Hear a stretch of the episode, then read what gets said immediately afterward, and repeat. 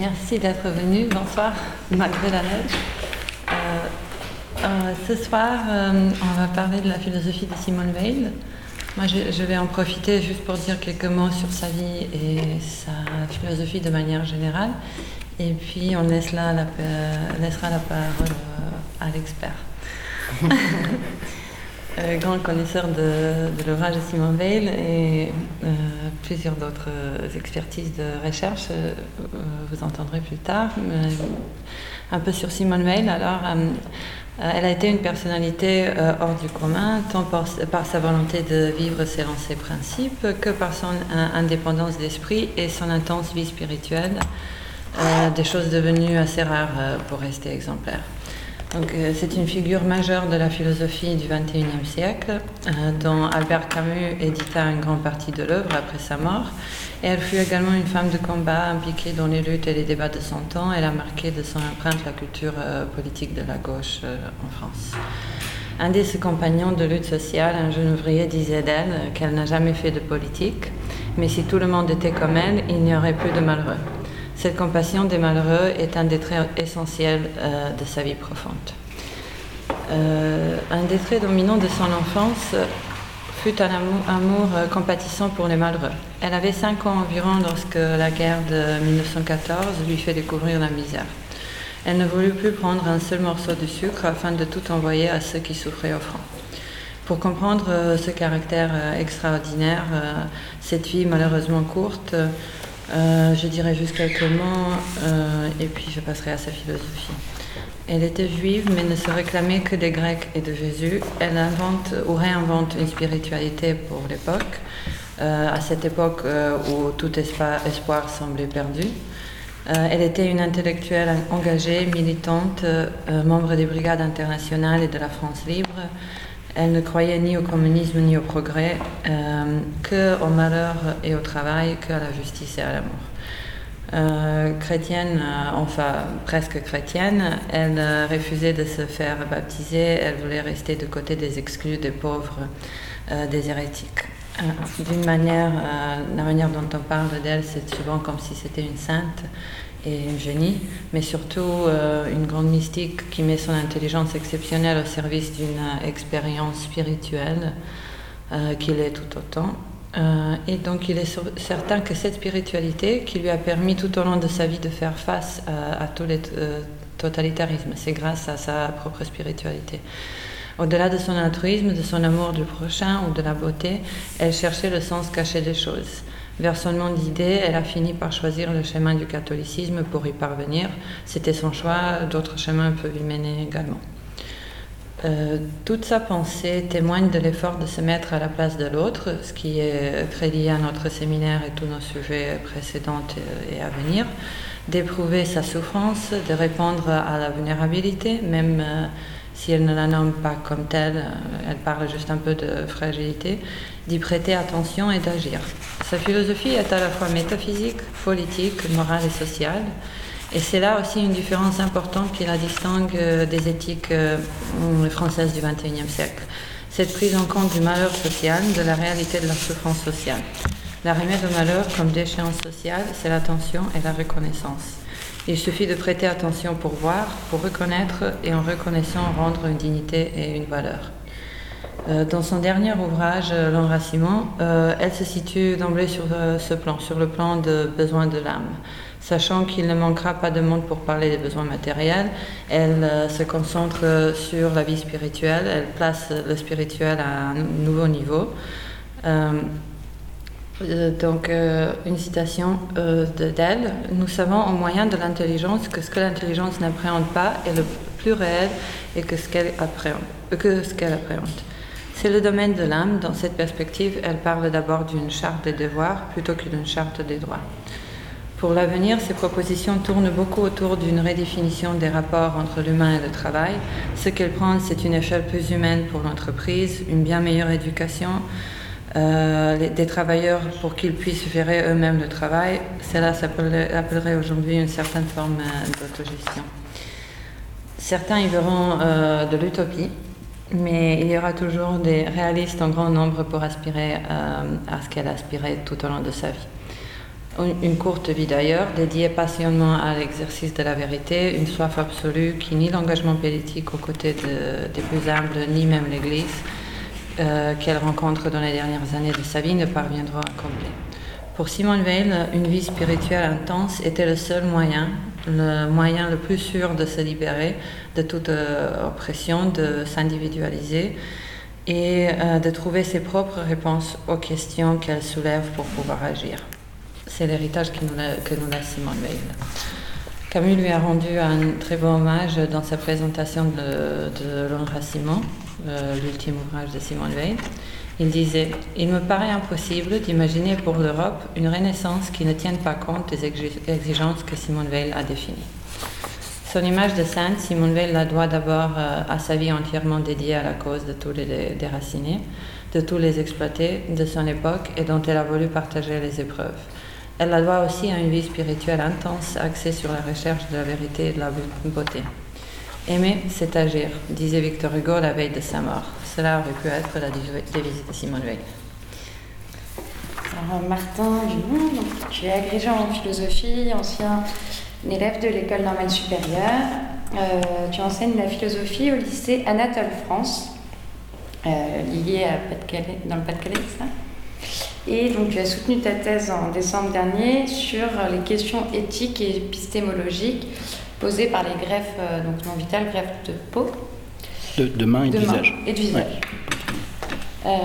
tu as écrit donc dans la collection Questions de soins, donc cet ouvrage sur l'annonce aux malades, et qui révèle très bien la dimension proprement éthique de l'annonce comme moment ultime de la relation de soins. Donc c'est-à-dire que l'annonce est porteuse d'une violence, une violence, une violence sur le fond, dans son contenu, donc celle de l'annonce d'une maladie, mais risque, qui risque de se redoubler d'une violence dans sa forme, par le langage employé, par la manière d'annoncer. Et du coup, tu relèves avec justesse les risques et les difficultés des deux côtés de la relation, comme par exemple l'angoisse de l'annonce pour le médecin face à la nécessité de dire l'indicible, qui provoquera inévitablement un bouleversement euh, existentiel chez le patient. Donc finalement, tu te demandes, en quelque sorte, quelles sont les fins de l'annonce, en pensant à la fois à ce à quoi elle met fin, quelle rupture provoque-t-elle chez le patient, mais en même temps à cette possibilité d'ouverture, ouverture sur une relation de confiance, ouverture vers un avenir, un espoir que cette annonce peut insuffler.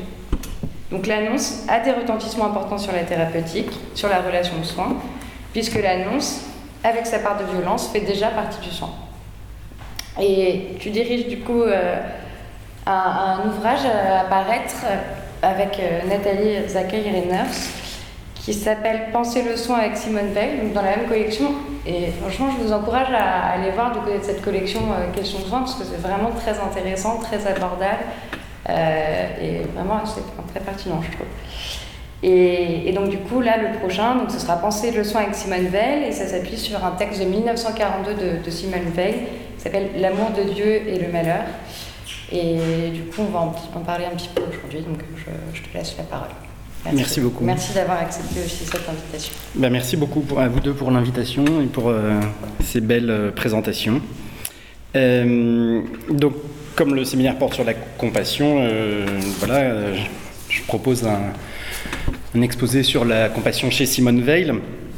La thèse centrale de Simone Veil sur cette question de la compassion est qu'elle est impossible naturellement, c'est d'ailleurs selon la nature humaine, et qu'elle demande pour avoir lieu quelque chose de surnaturel. Alors j'en ferai pas le centre pour autant de mon exposé, mais c'est ce qui pour elle est, central et j'espère, nous va nous permettre de parcourir du coup les écueils de la compassion. Pourquoi pense-t-elle que la compassion est impossible humainement, naturellement? Et je pense que ça peut éclairer différentes dimensions de la compassion. Euh, pourquoi? Alors, euh, Simone Veil définissait la philosophie comme la capacité à contempler les contradictions. Euh, à contempler les contradictions qu'on perçoit et à, accepter de s'en imprégner au lieu de chercher à les résoudre D'abord parce qu'elles sont pour elle une occasion d'humilité pour le philosophe, euh, et que la tâche de la philosophie est d'abord, dit-elle, de concevoir clairement les problèmes insolubles. Peut-être pas tellement du coup de les résoudre. Et on va voir que pour elle, le problème de la compassion, d'ailleurs, c'est étrange, se résout d'un tour de main, en un sens. Puisqu'il y a une dimension miraculeuse, surnaturelle pour elle dans la compassion quand elle arrive malgré le fait qu'elle soit impossible. Euh, et, du coup, il y a très peu de choses sur concrètement comment ça se passe euh, la compassion. Euh, donc je, pense que ça nous apporte cette analyse de, la compassion, de, son impossibilité. Je voudrais développer aussi un peu après ça, du coup, quelle est la conception que se fait Simone Veil du malheur. Le texte dont il a été parlé, L'amour de Dieu et le malheur, est justement centré sur une phénoménologie du malheur, sur l'idée que le problème du malheur est, d'abord qu'on ne, on ne le connaît pas en réalité, puisqu'on refuse de le voir, qu'on s'y refuse naturellement. Et je, crois, enfin c'est ce que je défendrais, je crois, avec plaisir. Enfin, c'est assez fascinant. Je crois que c'est un des seuls textes philosophiques sur le malheur euh, que je connaisse, l'amour de Dieu et le malheur. C'est-à-dire que les philosophes ont plutôt tendance à nous décrire le malheur comme quelque chose qui est parfaitement surmontable avec la sagesse, et on passe immédiatement plutôt à la description de comment la sagesse va nous empêcher d'être malheureux. Euh, alors la thèse de Simone est, pas du tout celle-là. Euh, et je voudrais terminer, si j'en ai le temps, par décrire ce que Simone Veil appelle l'attention, euh, dont elle propose quelque chose comme une méthode euh, qui est pour elle la qualité euh, évidemment absolument nécessaire pour être capable de compassion. je disais que la compassion est pour elle une, une, impossibilité. Je vais directement à ce qui pourrait être pour elle la conclusion. Ainsi, la compassion à l'égard des malheureux est une impossibilité, quand elle se produit vraiment, c'est un miracle plus surprenant que la marche sur les eaux, la guérison des malades et même la résurrection d'un mort. Dans un autre texte, alors ces textes sont tous de la même période et les textes de Simone Weil sont, ont fait l'objet d'éditions posthumes à peu près uniquement. Il y a seuls quelques textes qui ont été publiés de son vivant. Du coup, les textes se recoupent, ils sont issus de cahiers, ils ont été parfois édités à part, parfois ensemble, parfois selon différents découpages. Euh, donc je vous propose une autre euh, citation euh, tirée de La personne et le sacré cette fois-ci, mais c'est pareil en fait, c'est des extraits de, cahiers de la même période où on retrouve le, même propos. Simone Weil nous dit ceci Ce qui, étant indispensable au bien, est impossible par nature. Cela, ce qui, étant indispensable au bien, est impossible par nature. Cela est toujours possible surnaturellement. Et on est là en plein, c'est parce que j'exposerai le plus dans la définition même de la foi, comme si c'est la définition qu'en donne Kierkegaard, que la foi c'est la possibilité de l'impossible, de rouvrir constamment euh, la possibilité de ce qui même paraît impossible. Alors j'en viens à mon premier point, l'impossibilité naturelle de la compassion pour Simone Weil. Euh, et elle parle bien d'impossibilité, c'est-à-dire que son but, c'est manifestement de nous montrer une contradiction intrinsèque absolue. Euh, peut-être que nous, on pourra en tirer, ou chacun, à, son gré, l'idée que la compassion est difficile seulement. Euh, et il y a eu tout un débat entre Ricoeur et Derrida sur la question du pardon. Est-ce qu'il faut le qualifier d'impossible? Et c'est ce qui définit même le pardon. C'est la position plutôt de Derrida. Ou est-ce qu'il faut le qualifier de difficile? C'est la position de Ricoeur. Euh, on aussi, du coup, entre une philosophie plus tragique et une philosophie plus optimiste, disons, même, si elle ne se cache pas les difficultés. Euh, et je crois que la philosophie de Simone Weil est à la fois tragique et faite d'une sorte de lumière de la possibilité de dépasser ce tragique de l'existence humaine euh, quand même. Alors, cette thèse de l'impossibilité naturellement de la, pour la nature humaine de la, compassion, évidemment elle paraît étrange, euh, surtout quand on pense à Rousseau qui fait de la pitié un sentiment absolument naturel euh, de l'être et même de tout être vivant. Euh, Rousseau prend, comme exemple les chevaux eux-mêmes. Il dit aucun cheval n'est ne capable de passer devant un cheval mort sans frémir. Donc la pitié est pour lui une pulsion absolument naturelle. Mais bien sûr, même pour Rousseau, c'est pas parce qu'elle est naturelle qu'elle est spontanée.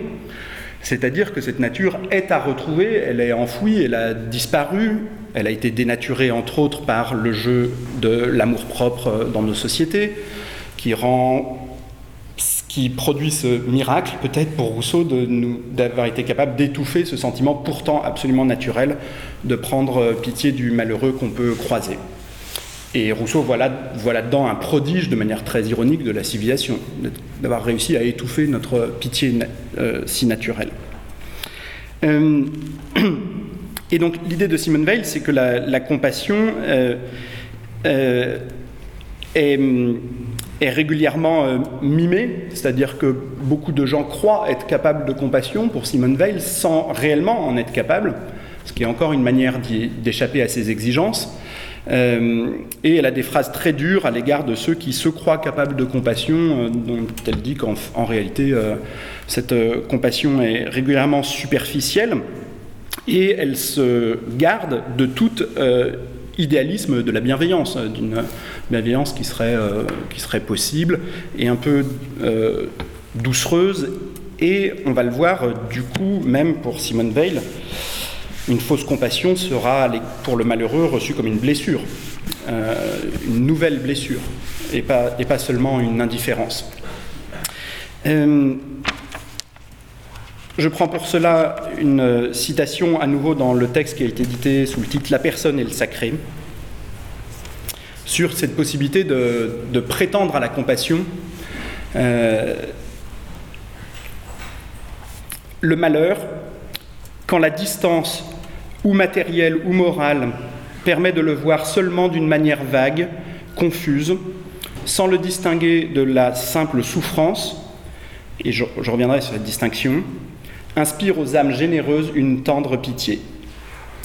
Mais quand un jeu quelconque de circonstances fait que soudain, quelque part, il se trouve révélé à nu, comme étant quelque chose qui détruit une mutilation ou une lèpre de l'âme, on frémit et on recule et les malheureux eux-mêmes éprouvent le même frémissement d'horreur devant eux-mêmes.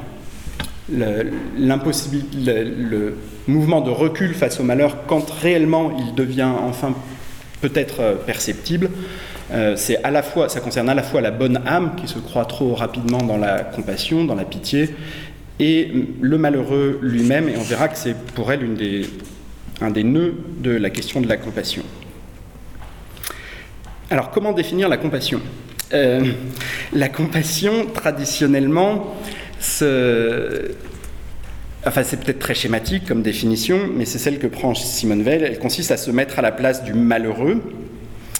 Euh, et par là, le fait de se mettre à la place du malheureux permet de percevoir de quoi il souffre et va permettre de déclencher l'action qui va permettre de soulager. Euh, alors bien sûr, c'est d'emblée plus compliqué, puisqu'on peut se mettre à la place de quelqu'un d'autre, éventuellement, enfin, on peut imaginer qu'on puisse se mettre à la place de quelqu'un d'autre, voir de quoi il souffre et être incapable pour autant de soulager. Euh, Frédéric Worms euh, répète constamment que le soin est fait à la fois de bienveillance et de compétence. Euh, et, jamais la compétence seule, jamais la bienveillance seule non plus, pour autant.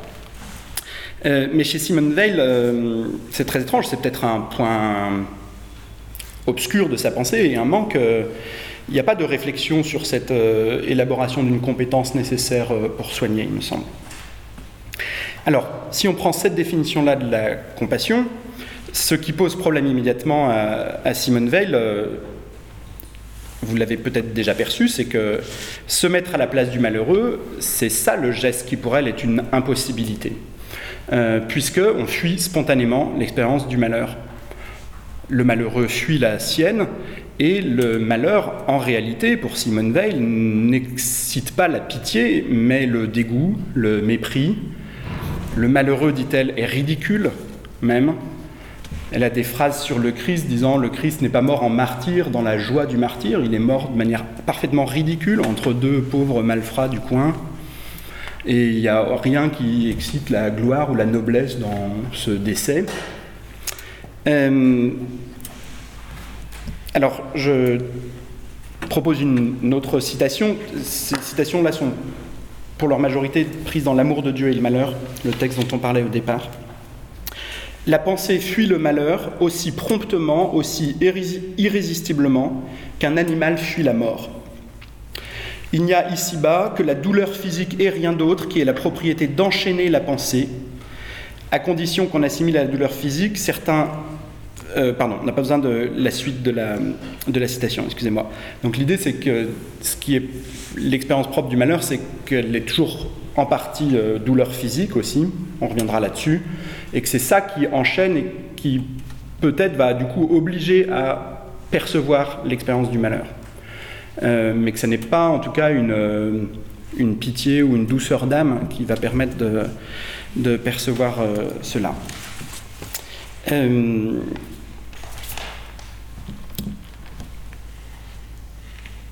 Alors d'où l'idée que ce transport dans l'âme du malheureux est euh, une impossibilité. Transporter son être dans un malheureux, c'est assumer son malheur pour un moment, prendre volontairement ce dont l'essence même consiste à être imposé par contrainte et contre la volonté, c'est là une impossibilité. Euh,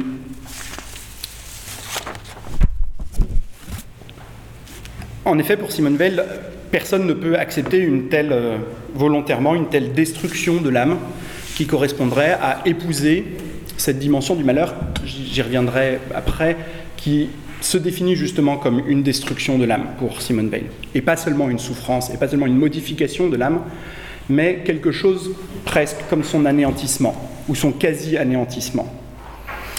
Euh, alors, J'essaie de vous faire entendre euh, Simone Veil. Euh, après, peut-être que j'abandonnerai un peu les stations, j'en ai peut-être prévu trop, mais euh, dans la personne et le sacré, la pensée, la pensée répugne à penser le malheur autant que la chair vivante répugne à la mort. et ensuite, elle, propose une métaphore en disant c'est comme si un cerf était capable de se présenter spontanément à des loups qui vont le déchiqueter. C'est une impossibilité là aussi. Euh, d'où le fait que dans la compassion, il y a aussi une, dimension de déploration. alors, ça, c'est ce qu'on trouve chez, chez Jean-Louis Chrétien particulièrement. Je quitte quelques instants Simone Veil. Jean-Louis Chrétien souligne que la compassion est toujours faite de la déploration de ne pas arriver à compatir aussi de ne, pas être capable en fait de se mettre à la place d'autrui, encore moins de prendre sa douleur sur nous. Euh, on peut le déplorer, on peut dire j'aimerais bien prendre un peu de ta souffrance. Euh, et du coup, ça se redouble aussi d'une compassion à l'égard de soi-même euh, sur le sentiment d'être malheureusement incapable de faire œuvre vraiment de compassion, de faire œuvre de compassion comme on le souhaiterait en tout cas. Euh, et c'est une compassion qui est légitime, qui est aussi un petit peu dangereuse, parce que si on s'y complaît, on, devient celui qui aurait le plus de souffrance dans l'histoire, euh, ce qui n'est pas forcément le cas, mais qui est, vraiment à, prendre en compte. Euh, on parlait avant de commencer la, conférence d'un très beau texte de Patrick Autréau qui s'appelle Soigner. Patrick Autréau était psychiatre et il a, eu un cancer et euh, il, est retourné euh, soigner des gens qui, particulièrement, qui avaient des cancers. Et ce dont il s'est rendu compte, à sa grande stupeur, c'est qu'il croyait revenir plus fort grâce à ça, et être capable de parfaitement comprendre ses patients, et du coup de parfaitement leur répondre. Et il a plutôt réalisé que l'épreuve l'avait lui-même brisé, l'avait rendu incapable, en fait, en partie d'exercer son métier, mais aussi parce qu'il voyait effectivement jusqu'où il aurait dû s'efforcer d'aller et que c'était en réalité impossible. Euh, il, y a, un dialogue poignant avec un de ses patients qui lui dit mais vous comprenez rien, vous croyez que vous comprenez, mais vous ne pouvez pas comprendre ce que c'est qu'avoir un cancer. Et où Patrick Autréau commente en disant bah, si, je, je déplorais justement le fait que je comprenais tellement bien, le fait que je ne pourrais pas aller le rejoindre aussi. Euh, alors, euh, donc non seulement le malheur nous répugne, il nous repousse, il ne, donne pas euh, immédiatement l'envie d'aider. Dans les greffes sur lesquelles j'ai un peu travaillé, les médecins disent que c'est des, handicaps extrêmement impressionnants, la perte de deux mains ou, de beaucoup de tissus du visage. Et ils disaient que les amputés des mains attirent de la compassion, mais que les défigurés attirent le dégoût. Euh, et euh, ne reçoivent pas spontanément du tout de, l'aide de, leur euh, entourage, ni une bienveillance. Et, donc plus que ça, le, malheur attire même la violence, du coup, pour Simone Veil, à son égard. et elle reprend un exemple animal. Du coup, ça m'intéresse par rapport à l'exemple de Rousseau sur le cheval.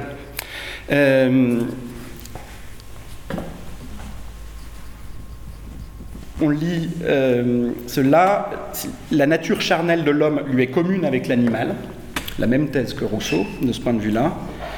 Les poules se précipitent à coups de bec sur une poule blessée. C'est un phénomène aussi mécanique que la pesanteur.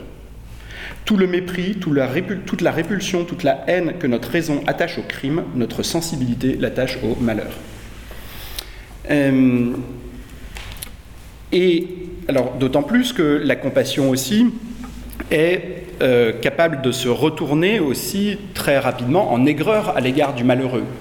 Le premier mouvement de la compassion, c'est de venir euh, aider, de venir soutenir, mais à condition que le malheur ne dure pas trop longtemps. Euh, et quand sa profondeur prend place, la bonne âme risque là encore de s'enfuir à, à toutes jambes. Je vous propose ça formulé par Kierkegaard dans un de ses, discours, du coup qui étaient pour la plupart d'entre eux des sermons rédigés pour euh, sa, communauté. Souvent, hélas, la compassion humaine prend une attitude inverse vis-à-vis de la souffrance, la souffrance étant plus lourde à la longue, tandis que la compassion se lasse. Au début de la souffrance, on voit accourir la sympathie humaine qui se retire si l'infortune persiste et parfois même chez l'agité, dont le bienveillant empressement se trouve épuisé, elle se transforme en une certaine aigreur contre le malheureux.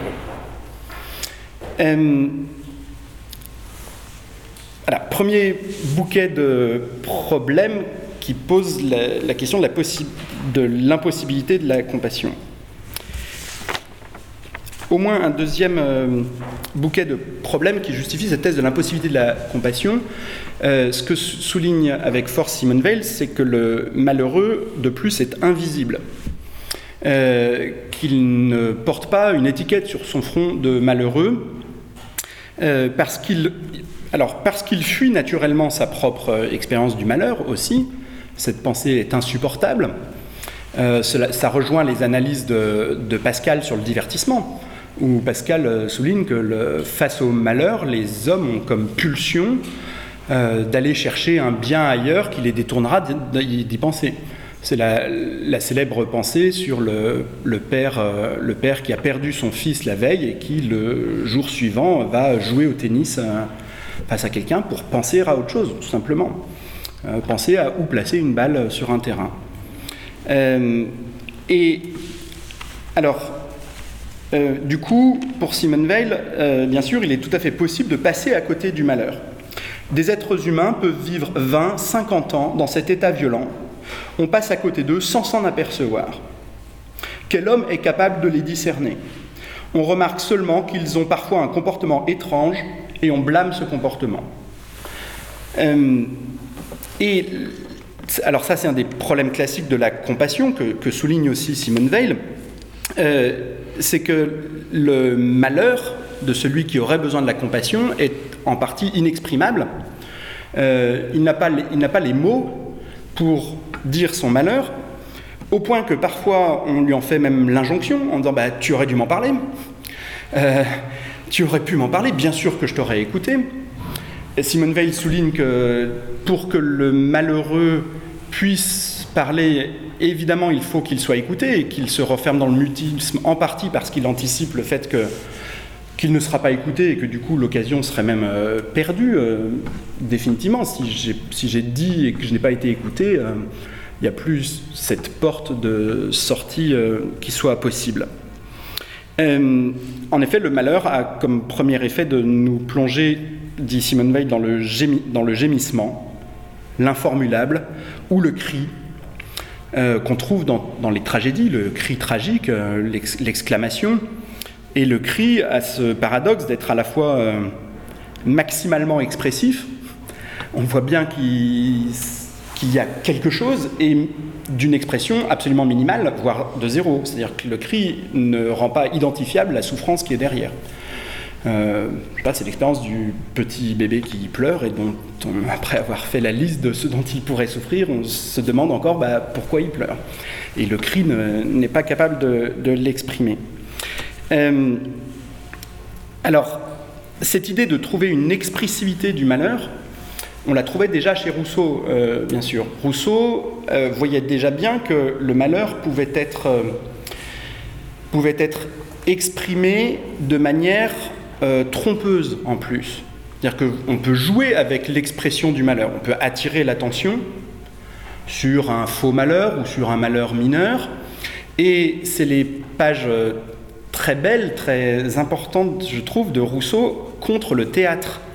Euh, dans la lettre à d'Alembert, où il dit que le théâtre, en fait, dans la définition d'Aristote, la tragédie doit susciter terreur et pitié, mais le théâtre, pour Rousseau, nous pousse d'abord à la sensiblerie, puisqu'elle nous fait penser qu'on est extrêmement sensible d'avoir pleuré à ce qui se passe sur scène, et ça ne nous empêchera pas de sortir du théâtre et de ne pas avoir un regard pour le clochard qui est sur les marches du théâtre. Et donc c'est une sensibilité à bon compte qui n'est pour Rousseau pas si éducatrice que le théâtre le prétend. Le, théâtre revendique le fait de, corriger les mœurs dans la comédie ou de restaurer la nature humaine dans la tragédie.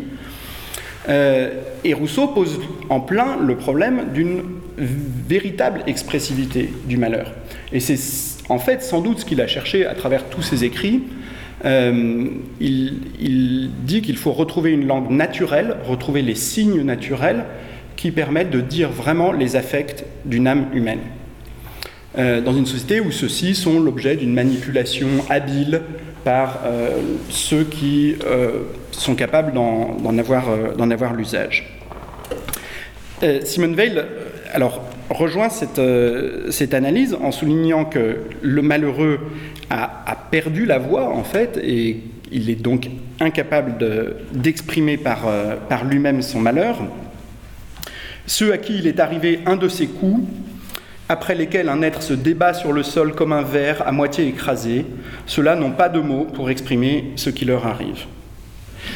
Et le drame pour Simone Veil, c'est que souvent le malheureux, en plus quand il fait partie des couches, disons, populaires de la société, est le moins capable de s'exprimer de manière... Euh, bah, de manière audible, de manière euh, habile, encore une fois, et que du coup son discours, le discours du malheur, risque d'être récupéré par ceux qui sont capables de parler, mais qui, croient avoir une connaissance du malheur, mais une connaissance en réalité euh, très fausse. Euh, en fait, à peu près par les intellectuels. Euh, alors c'est aussi tous les problèmes de l'époque, hein, de la gauche de l'époque aussi particulièrement, de savoir de quel droit des intellectuels peuvent parler au nom des ouvriers. Euh, c'est pour ça qu'elle s'est efforcée d'aller connaître l'expérience de la vie d'usine. Et, sur l'expérience de la vie d'usine, elle, rencontre ce même drame, cette, même contradiction, que les ouvriers qui seraient les plus capables de parler de leur malheur en sont incapables par l'épuisement, en sont incapables par le manque d'éducation, et, et que quand ils vont se mettre à parler, ils vont bafouiller, être ridicules, euh, en tout cas ne, pas être euh, entendus. Il y a encore un pas, même pour Simone Veil, dans le fait que le malheureux est incapable d'exprimer son malheur. Euh, c'est aussi qu'il est tellement imprégné par son malheur qu'il en devient, que le malheur, euh, dit Simone Veil, le durcit lui-même, et qu'il devient presque complice de son propre malheur, et se considère, finit par se considérer comme n'ayant même plus à revendiquer le droit d'être heureux encore. Euh, et donc n'a plus la pulsion, n'arrive plus à avoir la pulsion à rechercher un secours, euh, pensant ne même pas le mériter du fait de la honte, euh, pensant que le malheur, il va nécessairement de toute façon y retomber. De plus, alors ça c'est peut-être un, problème euh, très classique de la compassion. Ce que souligne Timoré aussi, c'est bien sûr que la compassion en plus a des filtres, c'est-à-dire qu'il y a, des, il pour nous des gens qui vont plus attirer notre compassion que d'autres. Euh, les analyses là-dessus sont nombreuses. Par exemple, il y a les analyses de Judith Butler sur les nécrologies après le 11 septembre, euh, en disant qu'il y a eu des vies qui ont manifestement mérité des nécrologies étendues et d'autres euh, qui n'ont pas mérité de nécrologie étendue. il y a le célèbre exemple donné par Tocqueville de la marquise de Sévigné, qui était quelqu'un de quand même très bienveillant et affectueux, euh, d'après ses lettres. et elle termine de ses lettres très compatissante à l'égard de sa fille qui est malade, en soulignant qu'on a pendu 200 manants hier, qui s'était révolté. Une sorte d'indifférence euh, totale. Et Simone Veil, euh, pardon, Tocqueville souligne que, en fait, c'est un comportement typique d'aristocrate de considérer que ça n'est même pas la même humanité que la sienne et qu'on ne peut pas compatir, qu'on ne peut compatir qu'envers un alter ego. Et Tocqueville considère que la définition même de la démocratie, avant même d'être une institution, des institutions, une forme politique, c'est d'abord ce sentiment universel de l'alter ego, euh, que, chacun, que chacun est euh, l'autre de moi. On retrouve cette analyse de, des filtres euh, chez Rousseau aussi, bah, qui se demande pourquoi les puissants sont incapables de compatir à l'égard des pauvres. La réponse de Rousseau est que c'est parce qu'ils sont convaincus qu'ils ne seront jamais eux-mêmes pauvres, qu'ils ne seront jamais dans cette situation. Euh, et on la retrouve dans un très beau texte aussi de Simone Veil, un des rares textes qui a été publié vraiment de son vivant, avec difficulté. Le texte a été refusé par euh, la NRF. Euh, Enfin, on lui avait demandé des coupes et elle a absolument refusé de toucher à son article. Euh, c'est un texte sur l'Iliade, euh, qui s'appelle L'Iliade ou le poème de la force, euh, où elle dit que ce, que décrit l'Iliade, c'est de manière très belle, c'est justement comment la, force est capable de réduire quelqu'un à l'état de choses. Et même celui qui l'exerce, au final, dans, l'Iliade, puisqu'il y a des renversements perpétuels, et, du coup, le vainqueur n'est vainqueur qu'un temps, et la force qu'il a employée va le soumettre euh, dans, un, dans un retournement futur. Euh, mais pour Simone Veil, ce qui fait que le fort est capable de faire un tel usage disproportionné de sa force au point de réduire l'autre à une chose, c'est que dans le temps où je possède la force, je suis convaincu que les autres font partie d'une espèce distincte, dit Simone Veil. Euh, qu'il y a les forts et les faibles, euh, alors, ce que démontre l'Iliade, c'est que c'est une erreur, puisque comme il y a le retournement, en fait, le, fort deviendra faible à un moment ou à un autre, et, ils se découvriront frères dans cette misère, en fait. Euh, d'où le fait que dans l'Iliade, il y a des descriptions très belles de, reconnaissance mutuelle, de reconnaissance mutuelle de la part des ennemis. Euh, comme ayant vécu une tragédie euh, absolue dans les deux cas, même en, étant éventuellement vainqueur. Euh, alors, je voudrais quand même en venir aussi au point de, l'idée, de Simone Veil que du coup la fausse compassion est en plus une, blessure. L'idée de Simone Veil, et c'est là peut-être qu'elle approche l'idée de vulnérabilité, c'est que le malheureux euh, l'effet du malheur est d'avoir ce qu'on pourrait appeler une vulnérabilité au carré, euh, puisque la vulnérabilité, pour Simone Veil, on la partage tous, c'est notre fragilité intrinsèque, constitutive. Euh, mais celui qui a été frappé par le malheur est d'autant plus vulnérable, d'autant plus exposé, mis à nu par sa situation de malheur, à l'égard du bien comme du mal. et alors, pardon, j'en viens à la citation que je voulais vous proposer sur cette question. Euh, celui que le malheur contraint à recevoir le pain, à subir le coup, à l'âme exposée, nue et sans défense, à la fois au mal et au bien.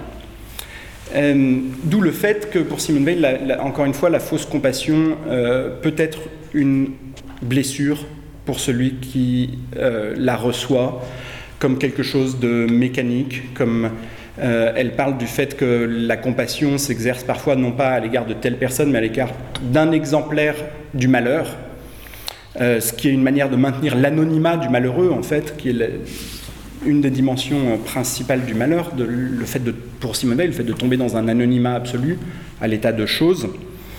Euh, et, du coup, je pense que pour des soignants, c'est un texte euh, terrible en un sens, puisque ce qu'elle dégage, c'est l'idée qu'un soin qui n'irait pas, qui éviterait cette idée que celui qui est en face de moi est, malheureux de ce fait, et je crois que le terme de malheur n'est pas du tout un terme qu'on utilise dans les milieux du soin. Euh, peut-être du coup par une prudence que Simone Veil trouverait euh, bah, une, encore une fuite, quoi, une manière de ne surtout pas se dire la, profondeur de la situation d'un patient, de, des personnes qu'on soigne.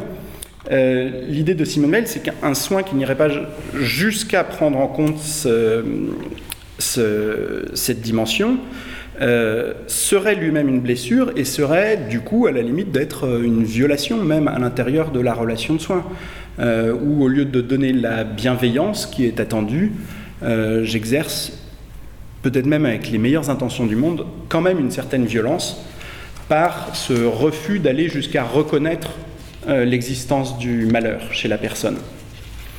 Euh, Patrick Autréau, dans son récit, dit euh, Ce que j'avais compris à partir de mon expérience du cancer, c'est qu'il fallait peut-être être un saint, mais ça, j'avais pas appris. J'avais appris à être médecin, mais pas à être un saint. Et alors, du coup, ça, peut faire l'objet d'une discussion. Je crois que, enfin, forcément, mais, Simone Veil nous présente quelque chose comme une limite du soin. Euh, mais ce qui m'intéresse aussi, c'est qu'elle ne la place pas comme à l'extérieur, c'est-à-dire que l'idée d'une dimension surnaturelle ou religieuse n'est pas, pas, en surplomb pour venir juger le soin, mais son idée, c'est qu'elle se retrouve à l'intérieur même des actes de soin. Est-ce qu'ils vont jusqu'à prendre en compte cette dimension fondamentale du, malheur. Euh,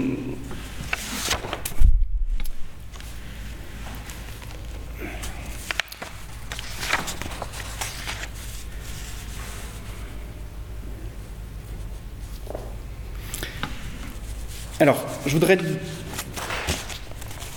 peut-être dire quand même un, un mot de cette, euh, de cette idée du malheur. Enfin, j'ai beaucoup de choses à développer du coup encore. Euh,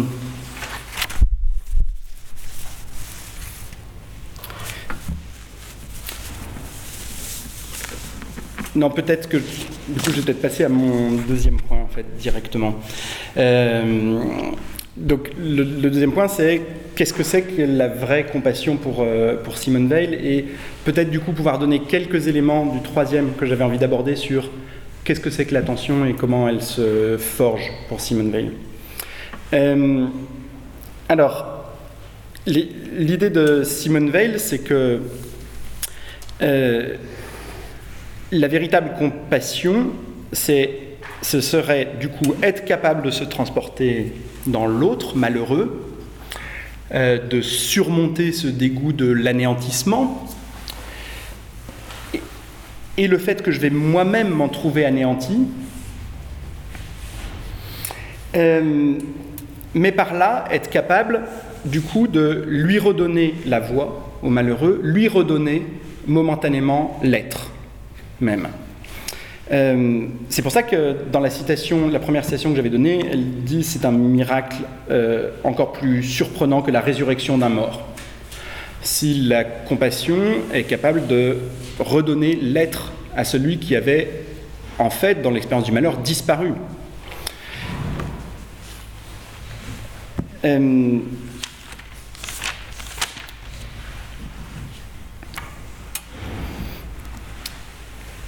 je lis du coup euh, le, passage qui explicite ça.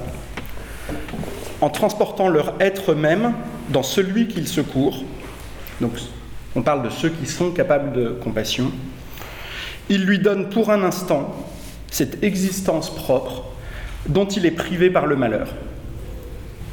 Le malheur est essentiellement destruction de la personnalité, passage dans l'anonymat. Comme le Christ s'est vidé de sa divinité par amour, le malheureux est vidé de son humanité par sa mauvaise fortune. Aux yeux d'autrui et à ses propres yeux, il est entièrement défini par sa relation avec le malheur. Quelque chose en lui qui voudrait bien exister est continuellement rejeté dans le néant, comme si l'on frappait à coups redoublés sur la tête d'un homme qui se noie. Il est, selon les cas, un pauvre, un réfugié, un nègre, un malade, un repris de justice ou toute autre chose de ce genre. Celui qui, en voyant un malheureux, transporte en lui son être, fait naître en lui par amour, au moins pour un moment, une existence indépendante du malheur. Alors, c'est ensuite en explicitant cela que Simone Veil est la plus euh, dans les dimensions théologiques de sa pensée. Euh, Simone Veil va jusqu'à penser que, alors que du coup l'acte de compassion ne peut être fait que par quelqu'un qui a connu cet anéantissement euh, qu'est le malheur, mais pour Simone Veil, cette connaissance peut venir en dehors de l'expérience concrète du malheur. L'expérience concrète du malheur nous fait bien souvent, pour Simone Veil, rater l'expérience du malheur. On la fuit, on en est incapable. On peut avoir cette connaissance du malheur, ne serait-ce que par sa possibilité, par la prise de conscience de notre fragilité absolue, le fait d'être à la merci de toute circonstance extérieure, dans nos dimensions psychiques, physiques, sociales. Simone Veil insiste beaucoup sur le fait que dans le malheur, il y a toujours une dimension de déchéance sociale. Euh, que c'est toujours ces trois dimensions et que la déchéance sociale a, une dimension essentielle. Et donc, l'idée de Simone Veil, c'est que est capable de compassion celui qui a connu cet anéantissement et dans cet anéantissement même a été capable de continuer à désirer aimer. Même pas capable d'aimer. Euh, Simone Veil dit que le malheur détruit nos capacités à aimer. Euh, c'est pour ça que les malheureux eux-mêmes sont violents, sont parfois ingrats à l'égard même de ceux qui les aident. Et donc, alors là, on trouve le point d'incandescence et la question de la foi. C'est l'idée que se fait Simone Veil de la foi, c'est un désir d'aimer. Euh, la foi pour Simone Veil, c'est le désir maintenu, même à vide, même dans le vide. Et l'expérience de l'anéantissement du malheur, c'est celle d'un vide, d'un certain vide. Et pour Simone Veil, en plus, dans sa théologie, Dieu lui-même s'est vidé de sa substance dans la création. Donc Dieu lui-même connaît le malheur, le Christ a connu le malheur, il a demandé euh, au Golgotha Euh, ah bah, je ne retrouve plus, je suis désolé. Euh, il a crié pour demander pourquoi il souffrait. Euh, pourquoi m'as-tu abandonné? Voilà, excusez-moi. Et, et, ce cri est sans réponse pour Simone Veil face au malheur. C'est ça qui est très important. le titre, c'est L'amour de Dieu et le malheur. C'est pas le malheur et l'amour de Dieu. C'est pas l'amour de Dieu est une réponse. Ah oui, vous êtes malheureux, mais il y a l'amour de Dieu, vous inquiétez pas. Donc vous allez être sauvé plus tard, ou il y a une vie après, ou ça va surmonter. Non, c'est l'amour de Dieu se joue dans cette expérience même du malheur. Et l'expérience du malheur, pour Simone Veil, c'est encore une fois cette absence de réponse. Euh, le monde est sans finalité, la souffrance n'a aucun sens. Euh, là-dedans, elle est spinoziste. Elle, est, elle a beaucoup aimé Spinoza, qui passe son temps à dire que le monde n'est que nécessité et qu'il n'y a aucune finalité dans le monde, à attendre du monde.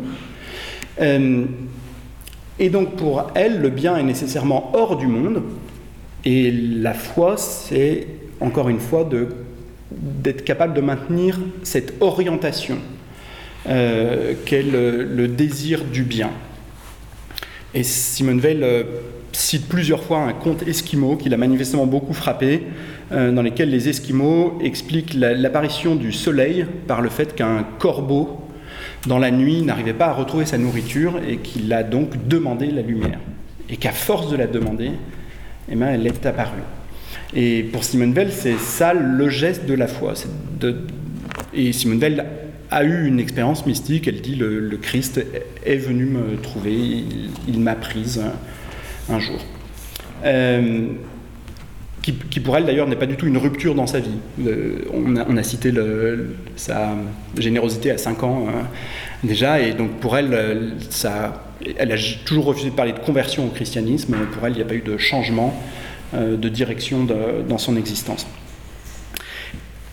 Donc, est capable de compassion, pour Simvel, celui qui est capable du coup de résister à cet anéantissement qu'est le fait d'aller vers l'autre malheureux parce qu'il l'a traversé et qu'il a, dit-elle, le point le plus intime de son âme qui a, a, été sauvé de cet anéantissement. On a été épargné, disons.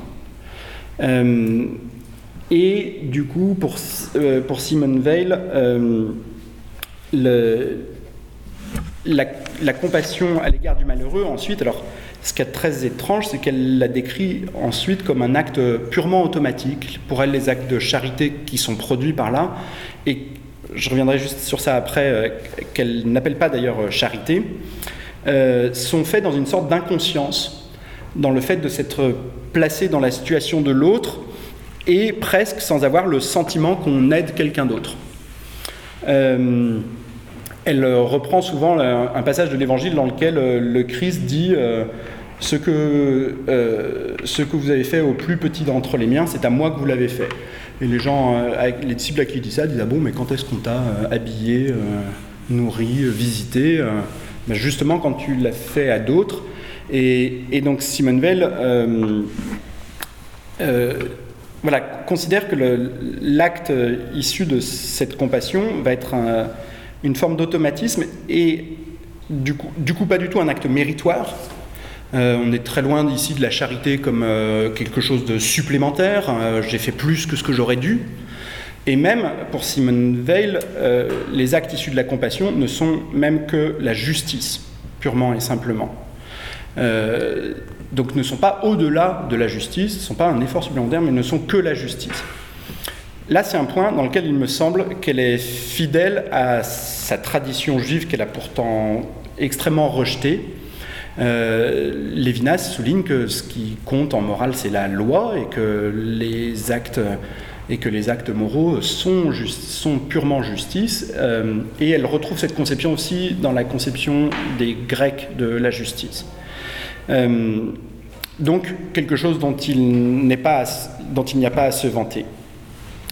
Et si cette compassion est possible pour Simone Veil, alors une expression juste du malheur devient possible ce malheur qui est sans cesse défiguré, tu, étouffé, euh, attend des gens qui puissent euh, lui donner réellement son expression. Simone Veil dit que le malheur et la vérité exigent les mêmes capacités d'attention de ce point de vue-là. La vérité, elle aussi, attend de pouvoir être euh, dite, être découverte, et elle ne se révèle pas de manière triomphante. Et Simone Veil, du coup, euh, considère que le, paradoxe, c'est que l'expression juste, enfin trouvée de manière juste du malheur, va produire de la beauté. Euh, je vous lis pour ça un passage de La personne et le sacré. Autant le malheur est hideux, autant l'expression vraie du malheur est souverainement belle. Mais je crois qu'on est loin là d'une esthétisation pourtant du mal. Hein. Mais c'est vraiment, alors c'est pleinement cette question de l'esthétisation du mal quand même. Euh, je pense que Simone Veil euh, considère que ce qui est parfaitement beau, c'est justement l'adéquation entre une expression artistique et une expérience, et non pas l'expression artistique en elle-même. Ce qui est, l'objet d'une joie, même si cette joie est douloureuse, c'est le fait qu'une expérience ait trouvé son expression, il me semble. On peut donner comme exemple Phèdre, l'école des femmes, Lyre, les poèmes de Villon, mais bien plus encore les tragédies d'Échille et Sophocle, et bien plus encore l'Iliade, le livre de Job, certains poèmes populaires, et bien plus encore les récits de la Passion dans les évangiles. L'éclat de la beauté est répandu sur le malheur par la lumière de l'esprit de justice et d'amour, qui seul permet à une pensée humaine de regarder et de reproduire le malheur tel qu'il est. Euh, donc là aussi, il y a pour elle quelque chose de, presque miraculeux dans le fait que, euh, que le malheur arrive à sa juste expression. Euh, alors je voudrais juste dire je peux prendre cinq minutes encore euh, Quelques mots sur l'attention, du coup. Euh, l'attention, savez peut-être que Malbranche l'a décrit comme euh, la prière naturelle de l'esprit. Donc Malbranche déjà, déjà, faisait un lien entre la prière et l'attention, mais une prière naturelle, c'est-à-dire une forme naturelle de, bah, d'une relation vraiment à, une réalité. Je crois que c'est ça qui compte pour Simone Veil, c'est comment on accède à la réalité. Euh, alors, pour, pour Simone Veil, je, je, vais aller vite sur ça. La, grande erreur sur l'attention euh, qu'on fait tous pour elle, c'est de croire qu'elle est un effort et qu'elle est une activité. Euh, Simone Veil dit qu'elle a, demandé demandait à ses classes, elle a enseigné aussi un temps, euh, faites attention, et elle voyait les élèves froncer les sourcils. Et elle dit, au bout de cinq minutes, quand on leur demandait à quoi ils avaient fait attention, ils étaient incapables de le dire, ils étaient fatigués, du coup, la fatigue, ils pensaient qu'ils avaient fait, qu'ils avaient, c'était valeureux ce qu'ils avaient fait. Et Simone Veil dit que dans le travail intellectuel, la, la fatigue, l'effort ne doit pas être euh, présent, que l'attention au contraire demande plutôt de ne pas être fatigué et que 20 minutes de bonne attention euh, sont préférables à de l'effort. Euh. Et même, elle, dit que l'activité intellectuelle doit être guidée d'abord par le désir et le plaisir, et la joie d'apprendre, et pas par un effort volontaire au forceps. Elle, dit elle a des mots assez durs. Elle dit pour ceux pour qui les études ne sont pas un plaisir, c'est des caricatures d'étudiants. Euh, et, donc, l'attention va plutôt être définie comme une attente par Simone Veil. Euh, et, par une absence de précipitation. Ne surtout pas prétendre avoir identifié l'objet euh, auquel je cherche à être attentif. On retrouve là les, recommandations de Descartes, en un sens, dans la méthode, dans le discours de la méthode, qui est de se garder de tout jugement précipité. Euh, et, et Simone dit que toutes nos fautes viennent du fait, alors même c'est un texte sur les études scolaires, euh, nos fautes viennent du fait d'avoir voulu avoir la réponse trop vite. Et au contraire, l'attention, du coup, suppose, suppose bien un effort, mais un effort purement négatif, et le plus difficile à faire, celui auquel on répugne le plus, à la limite on répugne moins à la fatigue pour Simone Veil, et c'est pour ça qu'on opte pour la stratégie de la fatigue. L'effort négatif et plus difficile à faire qui va être fait, ça va être justement d'être capable de se vider de soi, se vider de nos prénotions, de les laisser, dit Simone Veil, comme un, promeneur en haut d'une montagne contemple la vallée sans vraiment la regarder. Donc nos connaissances sont là, elles vont nous servir à appréhender le problème de mathématiques, la, version d'allemand ou d'anglais à faire, mais euh, elles doivent être à disposition sans être elles-mêmes actives. Et donc, euh, il s'agit d'attendre la vérité avec désir, dit Simone Veil, et sans se permettre de la chercher. Il va s'agir seulement de repousser les fausses solutions qui se présentent. Euh, et c'est pour ça que Simone Veil recommande ce qu'on a tous beaucoup de mal à faire quand on est prof, c'est-à-dire de dire aux élèves de regarder leurs fautes. Euh, c'est-à-dire d'essayer de, voir que c'est parce qu'ils se sont précipités sur une solution et qu'ils ils avaient la solution disponible, mais que, bon, peut-être par facilité ou par euh, crainte de mal faire, ils ont choisi la première qui se présentait. Euh, alors, du coup, pour Simone Veil, la l'attention que vont forger les études, mais aussi le travail manuel. Euh, pour Simone Veil, il n'y a pas du tout que les études qui forgent nos capacités d'attention, euh, peuvent avoir justement pour fruit euh, l'attention à autrui, en être, en être capable. Les malheureux n'ont pas besoin d'autre chose en ce monde que d'hommes capables de faire attention à eux on retrouve une formule qu'on a déjà vue euh, à propos de la compassion. La capacité de faire attention à un malheureux est chose très rare, très difficile, c'est presque un miracle, c'est un miracle. Presque tous ceux qui croient avoir cette capacité ne l'ont pas, la chaleur, l'élan du cœur, la pitié n'y suffisent pas. Dans la première légende du Graal, il est dit que le Graal, pierre miraculeuse, qui, par la vertu de l'hostie, rassasie toute faim, appartient à quiconque dira le premier au gardien de la pierre Quel est ton tourment Donc, juste des capacités d'attention. Aussi, je, passe tout un passage. Aussi il est vrai, quoique paradoxal, qu'une version latine, un problème de géométrie, même si on les a manqués, pourvu seulement qu'on leur ait accordé l'espèce d'effort qui convient, peuvent rendre mieux capables un jour, plus tard, si l'occasion s'en présente, de porter à un malheureux, à l'instant de sa suprême détresse, exactement le secours susceptible de le sauver.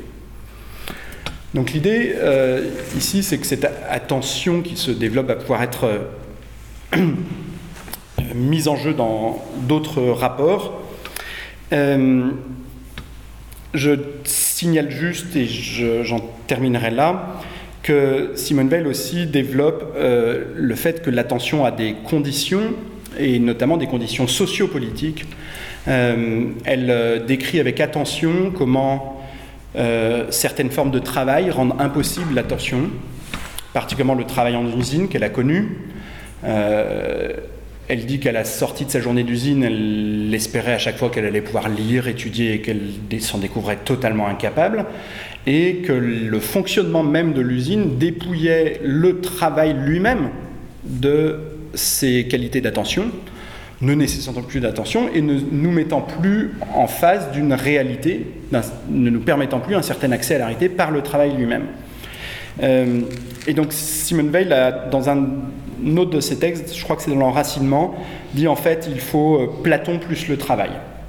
C'est ça sa formule. C'est-à-dire, ce qu'elle reproche beaucoup à Platon, c'est d'avoir manqué la dimension du travail humain comme une manière de rencontrer la vérité, de rencontrer la réalité.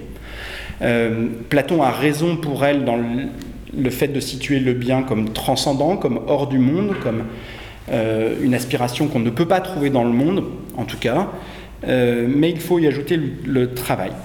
Et elle a fait dans l'enracinement un programme politique pour euh, la, France libérée, qui avait été demandé par la France libre à Londres pour qu'elle arrête de les embêter. Elle demandait à être parachutée sur la France. et elle ne faisait pas partie des troupes d'élite dans l'absolu.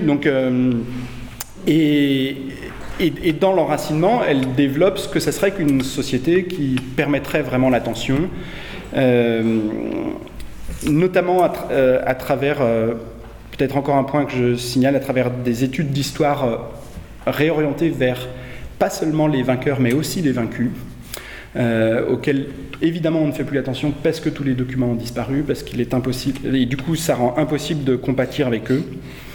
Euh, et également, euh, bien sûr, les arts et les sciences aussi doivent nous rendre capables de développer cette attention. Euh, et c'est encore même la tâche du politique. Je propose du coup une dernière citation dans La personne et le sacré. Il faut un régime pour l'expression publique des opinions qui soit défini par une atmosphère de silence et d'attention, où ce cri faible et maladroit, celui du malheureux, puisse se faire entendre. Il faut un système d'institutions amenant le plus possible aux fonctions de commandement les hommes capables et désireux de l'entendre et le comprendre ce cri des malheureux. Et elle dit, dans un autre de ses textes, euh, le métier de politique, comme tout métier, doit bien nécessiter des capacités d'attention. Et peut-être que le drame du politique, c'est justement qu'il n'a pas le temps d'exercer son attention, de, prendre, le temps euh, d'une certaine solitude et d'un certain silence. Voilà, il me reste à vous remercier de votre attention.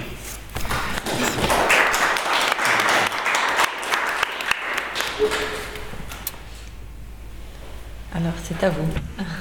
On vous laisse poser les questions.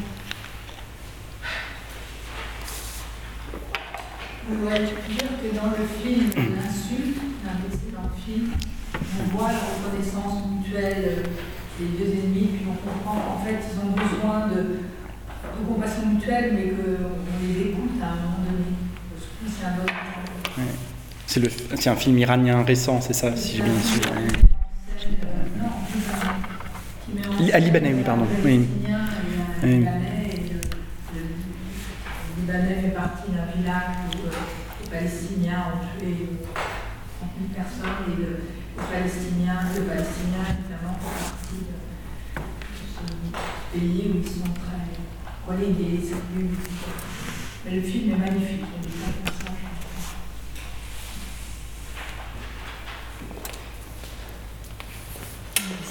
bon exemple atypique de cinéma ou d'histoire. On ne glorifie pas seulement les vainqueurs, mm. C'est ce qu'on pourrait dire qu'elle proposait en fait. Oui. Simone Veil, elle a des mots très durs contre Rome, par exemple. Elle prend tout le temps le parti des Grecs contre Rome. Elle, a ce sentiment que Rome était une, barbarie absolue. Hein. Euh, et, du coup, ce qu'elle discerne dans l'Iliade, c'est justement. Elle dit, en fait, il y a un moment où on ne sait même plus de quel camp est Homère. On ne peut même plus savoir s'il est troyen ou grec, en fait. Alors, on le sent à nouveau par certains moments. Euh, mais son idée, je, ne me souviens plus des vers d'ouverture de l'Iliade, mais c'est de, si de chanter. Je crois que la formule, c'est chanter les hauts faits des Troyens et des Grecs. Donc elle voit une équité dans l'Iliade que, bah, alors que les Romains n'ont pas du tout pratiqué à l'égard des peuples qu'ils ont colonisés, et que les historiens ont beaucoup de mal aussi à, alors c'est peut-être même pas leur rôle en plus de faire cette équité, mais de nous, disons, de nous permettre encore.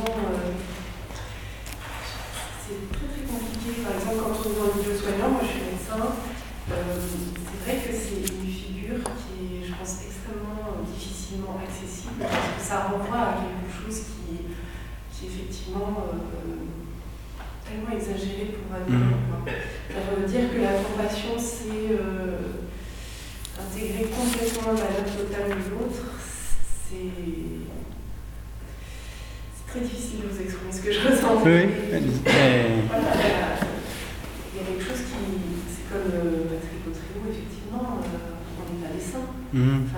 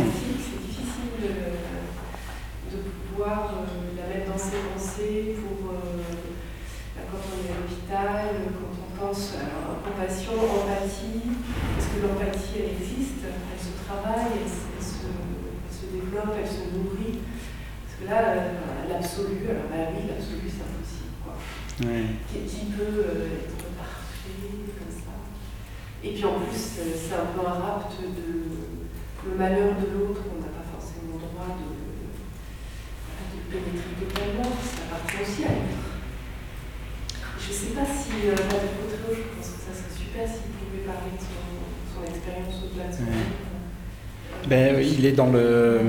Je sais pas, il a donné un texte dans le recueil là dont on parlait, hein, mais un texte euh, euh, pas analytique, un, une fiction. Je suis... Non, non, mais. Je...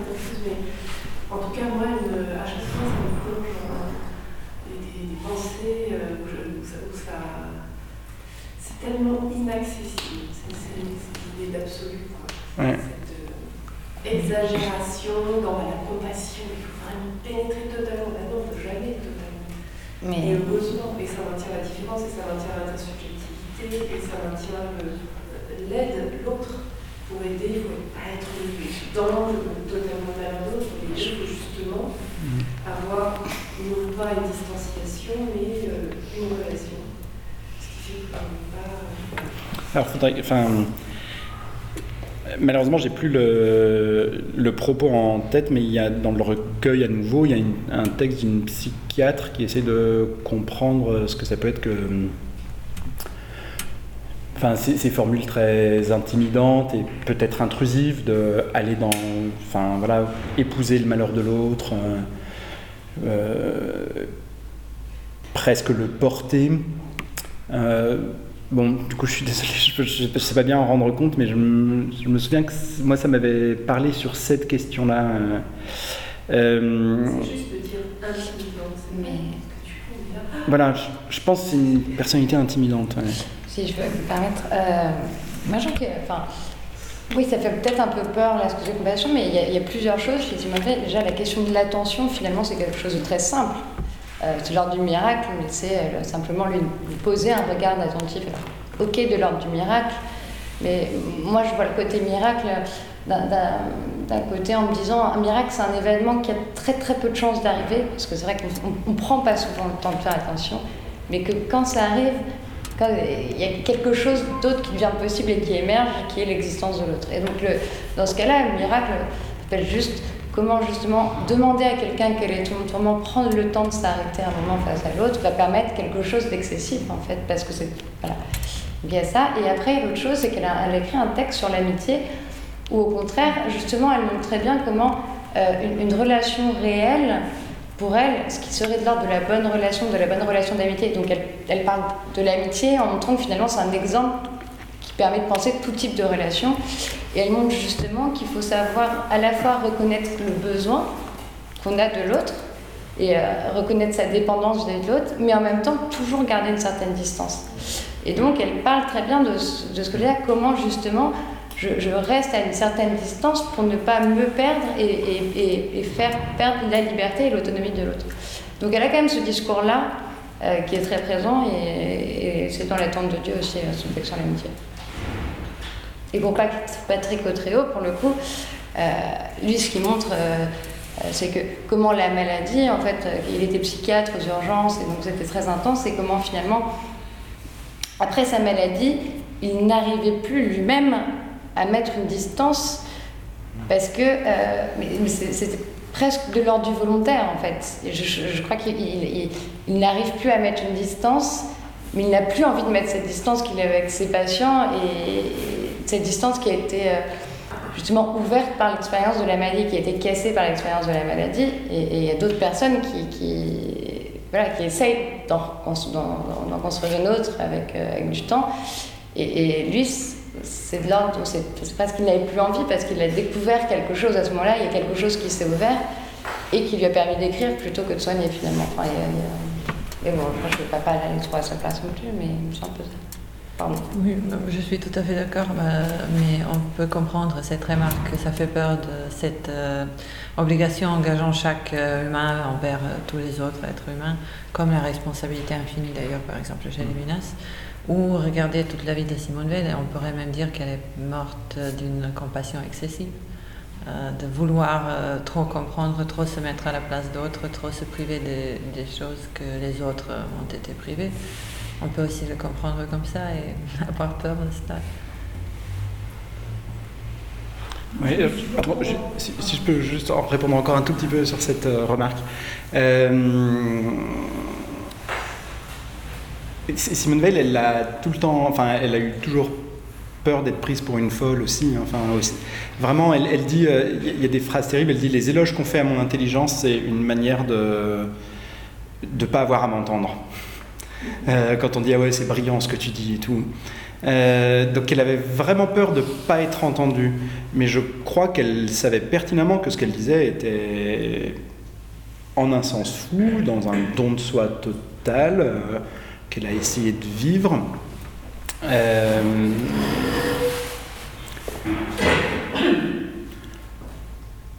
Bon. soi qui est un peu plus de soi aussi. Ouais, alors. La c'est- réalité étudiée comme une figure de la médecine mentale. Oui, oui. Alors, après, c'est aussi une dimension qu'on retrouve chez tous les mystiques. euh, l'idée de l'anéantissement. Et, da- et dans l'Église catholique, les mystiques ont toujours posé problème. Et notamment, ils ont toujours été condamnés dès qu'ils avaient comme une formule le moi n'est rien, je ne suis rien.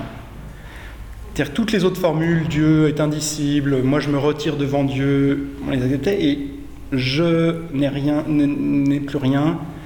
Là, c'est le moment où ça, et alors je sais pas où est la sagesse dans, dans ça, hein, mais euh, bon voilà. Alors je crois qu'elle est très concentrée. Et juste l'autre point que je voulais souligner, c'est que les textes qu'on- que j'ai lus là de Simone Veil sont des textes qui sont pas édités et et ces textes édités n'ont pas exactement la même dureté. C'est des textes pour elle, c'est des textes aussi d'exercice spirituel pour elle, qu'elle médite, qu'elle euh, reprend, euh, etc. Donc, bon, je sais pas, ça aurait peut-être pas donné exactement ça un texte euh, pour le public. Je, pense que euh, Simone Veil est dans une posture euh, christique, euh, mystique et ultime qui ne s'applique pas euh, forcément justement euh, au domaine du soin.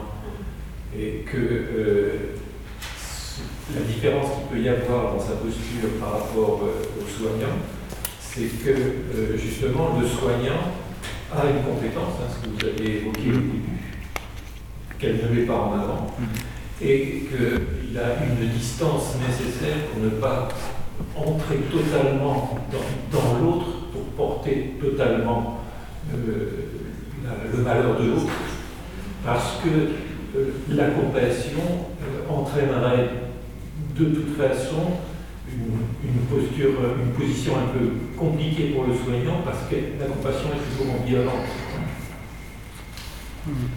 Euh, j'ai- j'ai- il y avait une réflexion fréquente euh, dans le soin que j'ai eu à donner à des toxicomanes qui me renvoyait tout le temps l'idée que de toute façon vous ne pouvez pas comprendre. Vous n'avez jamais pris d'héroïne, vous ne savez pas ce que c'est, euh, etc. Et euh, bien évidemment que euh, en, est- en étant soignant, on ne peut pas faire l'expérience de, de- euh, on- n'est pas forcé de faire toutes les maladies pour soigner, pour soigner les maladies. Et la réponse que j'avais seulement trouvée, c'était mais si j'avais pris de l'héroïne, je ne serais pas là, je serais à Mm. votre place. Ce qui automatiquement mettait une distance, mais Mm. mettait une compréhension aussi Mm. dans euh, cette façon de, de- de prendre en charge et qui euh, n'est pas exclu, n'exclut pas la compassion, mais euh, essaye de la débarrasser de cette ambivalence hein, qu'il Mm. y a dans, de toute façon hein, entre le don et qui est jamais innocent. en hein. Je pense que c'est c'est aussi ça qu'elle veut dire. hein. Ouais. Alors, enfin, moi, c'est- vraiment la difficulté que me pose de présenter Simone Veil et les soignants, euh, celle, celle qu'on touche du doigt là. Euh, moi, je suis enseignant et, et- et on a les mêmes réflexes de dire bon, mais très bien, nos, nos élèves ils vont mal, mais bon, on n'est pas des saints. on- Et, et alors, moi, ce que je me demande, c'est est-ce qu'en fait, juste on se refuse à nos exigences et est-ce que tout ce qu'on dit en disant ouais, mais bon, Simone Veil, c'est très bien, elle est une sainte, mais nous, on le saura pas et tout, c'est justement ce qu'elle cherche, ce de quoi elle cherche à nous réveiller, ou bien euh, le soin, c'est pas tout à fait la même chose que la compassion qu'elle décrit. Alors, euh, du coup, je suis tout à fait ouvert à toutes les suggestions, mais si le soin, c'est pas tout à fait pareil que ça, il faut, il faut arriver à le délimiter et à le justifier. Euh, Pourquoi Le, Alors, soin et- suppose que euh, l'on prenne soin aussi de celui qui donne le soin. Hmm. Oui, oui. Oui, mais aussi ce que Il faut prendre soin de soi-même. vous citiez Frédéric Worms, ce soin, c'est toujours des compétences et de l'attention. Ouais. Mais là, on parlait par exemple euh, le cas de quelqu'un qui a pris euh, une drogue et de soignant qui ne l'a pas prise. Euh, ça revient à l'exemple du médecin que Pauline donnait. Je pense que ce n'est pas la nécessité d'avoir vécu la même chose, mais plutôt se montrer vulnérable de soi-même aussi. dans, euh, atteint d'une autre euh, vulnérabilité, dépendance, pour être plus, co- plus compréhensible, pour être plus Mhm. abordable, pour être plus proche de l'autre. Du coup, ça m'aide à retrouver ce que, ce que disait la psychiatre dans le recueil. Enfin, une de ses idées, c'était que l'idée de Simone Veil, c'était de montrer, euh, bah, peut-être particulièrement pour les soins psychiatriques, parce qu'elle c'est ce qu'elle fait, euh, qu'il faut accepter de se laisser toucher par l'autre comme condition pour euh, accepter de le toucher aussi. Enfin, c'est un, article qui traite de la question des, de, à, partir de Claude Ballier aussi, peut-être que vous connaissez l'auteur, qui a, soigné des, très grands criminels, donc des gens qui sont apparemment euh, inaccessibles à une, relation euh, telle que la psychiatrie en a besoin. Et il dit bah, peut-être que ce que nous rappelle Simone Veil simplement, c'est qu'il il faut être capable d'être touché et pas détruit pour euh, prétendre aller toucher l'autre pour le soigner. Euh, et être touché et pas détruit, c'est peut-être ce que décrit Simone Veil dans euh, il faut avoir connu cette expérience du malheur ou d'un possible anéantissement et de et de ne pas tricher face à l'expérience, mais aussi d'avoir un point de solidité face à ça. Je sais. Bon, voilà. Pardon, madame, du coup.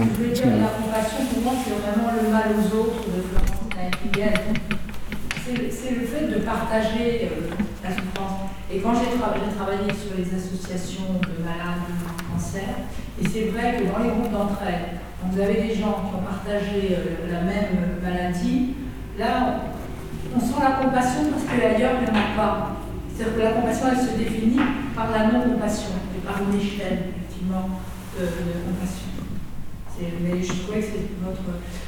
Est-ce que vous avez lu les travaux de d'Yves Schwartz, Connaissance et expérience du travail?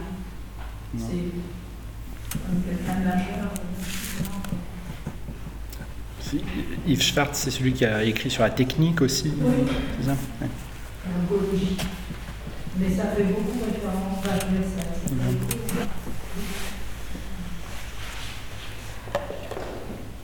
Oui, s'il vous plaît.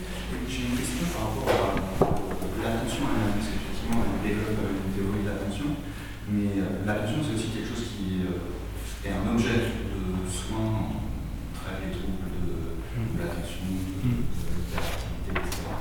Est-ce que euh, il y a des choses sur ce qu'elle peut apporter sur le traitement de l'attention, sur ce qu'elle le- l'attention comme, comme objet de soin Est-ce que la théorie qu'on propose apporte des choses? Parce qu'il y a des et tout sur la compassion. Je pas, euh, j'en vois pas. Mais aussi parce que je connais pas bien, que- enfin pas du tout, ce que c'est que des troubles de l'attention et quels problèmes ils posent euh, pour les soigner. J'en suis, vraiment complètement ignorant. Euh, donc du coup, là comme ça, je vois pas comment... Enfin, je suis pas capable de faire le pont. euh, faut- Il faudrait connaître les problèmes pour voir euh, quels éléments d'analyse peuvent euh, du coup... Donc du coup, non, je- en tout cas, elle n'aborde pas, elle, explicitement, une question liée à des troubles de l'attention. Euh, Oui, Elle, euh,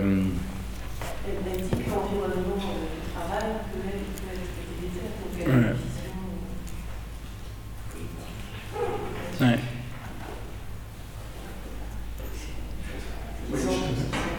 Je, veux juste préciser euh, ma, question, parce que le- ça, c'est c'est quelque chose, c'est un discours euh, qu'on peut tout à fait comprendre, c'est que justement, l'environnement euh, capte les ressources attentionnelles, les pollue, euh, les mobilise. Justement, la manière la plus commode de comprendre euh, la manière dont l'environnement nous empêche fait, d'avoir une attention libre, c'est justement parce qu'on a compris l'attention comme une forme d'activité, comme un permettant un effort, comme une ressource. Donc précisément le contraire de ce qu'elle théorise. Comment elle articule justement l'idée que l'attention est empêchée par le milieu avec un modèle qui ne va pas être celui des ressources ou de l'activité ou de précise. Ah oui.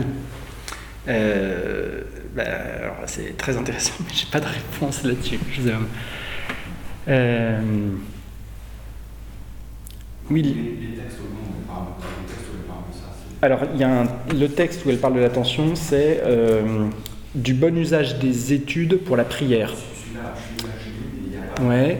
Et après, il y a des textes. Alors après, c'est des textes euh, euh, dispersés dans euh, le texte sur la vie d'usine, réflexion sur la vie d'usine, je crois, ça s'appelle, et dans l'enracinement.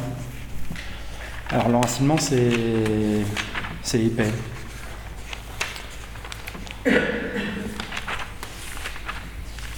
Ou, euh, le vôtre aussi, l'annonce aux malades. Comment? Un peu dans l'annonce aux malades également. Euh, Où je parle de l'attention aussi? Pas vis-à-vis de comment donner, de comment. Ah oui, je pense- oui, il y avoir un ou deux points où j'aborde ça. Ah oui, avec Simone Veil, déjà. J'ai oublié. Euh, mais en, vrai, en tout cas, c'est intéressant cette, euh, cette contradiction entre si, si ma conception de l'attention est passive, euh, comment je peux accuser l'environnement de m'empêcher d'être attentif C'est ça, du coup, aussi la question. Euh, bah, je peux que promettre d'y réfléchir, du coup. à ce stade-là. Comme la pitié est altérée par la société chez Rousseau, l'attention Ouais. qui peut-être est naturelle, mais ça ne veut pas dire qu'elle est forcément spontanée, elle Mhm. est aussi altérée si on est mis dans un autre discours, une autre logique d'être. Oui. Oui, parce que je pense qu'elle dirait aussi que, euh, je sais pas, qu'un un environnement oppressant qui me. Alors, ce qui caractérise la vie d'usine pour elle, c'est la surréglementation, les ordres et la surveillance de tout geste, euh, va étouffer ce truc fondamental du désir euh, aussi dans l'attention. Euh, et, après, sinon, il y a des textes où, bah, dans La personne et le sacré, où elle parle très concrètement aussi du, besoin de solitude, du fait que pour développer de l'attention, il faut avoir des- un- une possibilité de solitude, de ne pas être totalement euh, rivé à, la sa communauté, euh, qu'il y ait quelque chose d'individuel qui soit possible aussi. Et aussi dans l'introduction de, la collection Quattro de ses ouvrages, euh, là, je ne sais plus qui l'avait écrit, mais euh, là où euh, Marx parle tout simplement de la division qu'elle existe entre travail manuel et intellectuel, elle ajoute le mot dégradante, la division dégradante, qui permet juste au travail intellectuel de travailler autre chose, comme par exemple l'attention, et ne le permet pas, euh, comme ce que vous citez, euh, quand on sort fatigué, épuisé d'une usine, d'un travail manuel, ça laisse peu de temps, peu d'espace pour autre chose. Peut-être, en guise d'une euh, réponse. Avez-vous autre question Quand on sort de consultation, on est aussi ébullité. Bah, c'est le problème euh, de l'institution similaire aujourd'hui, on va pas se mentir. Ça, ce coupé, une bien sûr. personnelle que je me suis fait comme réflexion, c'est qu'avec la multiplication des émigrés que l'on voit dans, dans la rue, j'ai toujours, quand je croise les gens, l'habitude de regarder les gens dans, dans les yeux et euh, d'y trouver souvent une connivence euh, où on a un sentiment, quelque chose, etc. Et je continuais de faire ça euh, tout le temps avec euh, les immigrés. Et j'ai de plus en plus de mal à le faire parce que j'y vois de plus en plus de reproches et quelquefois d'agressivité dans, ce, dans le regard que j'ai pour eux.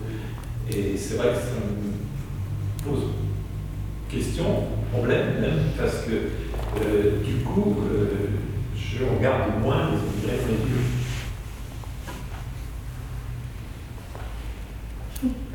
Oui. Va Non, mais c'est sûr que si, C'est sûr que si la société les accueille mal, euh, ça durcit toutes les relations et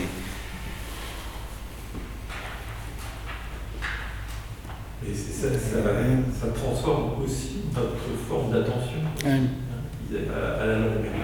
Parce que euh, on, on peut se poser la question d'avoir que si à la longue, euh, on ne va pas euh, être dans une forme d'indifférence. Oui. Ouais. Ah, C'est c'est difficile de continuer à percevoir dans l'agressivité une, un appel en fait. Je pense, que c'est- voilà, je pense qu'il faut essayer de ne pas le prendre pour soi quoi. Exactement. pas évident. C'est pas moi qui vais te faire la leçon.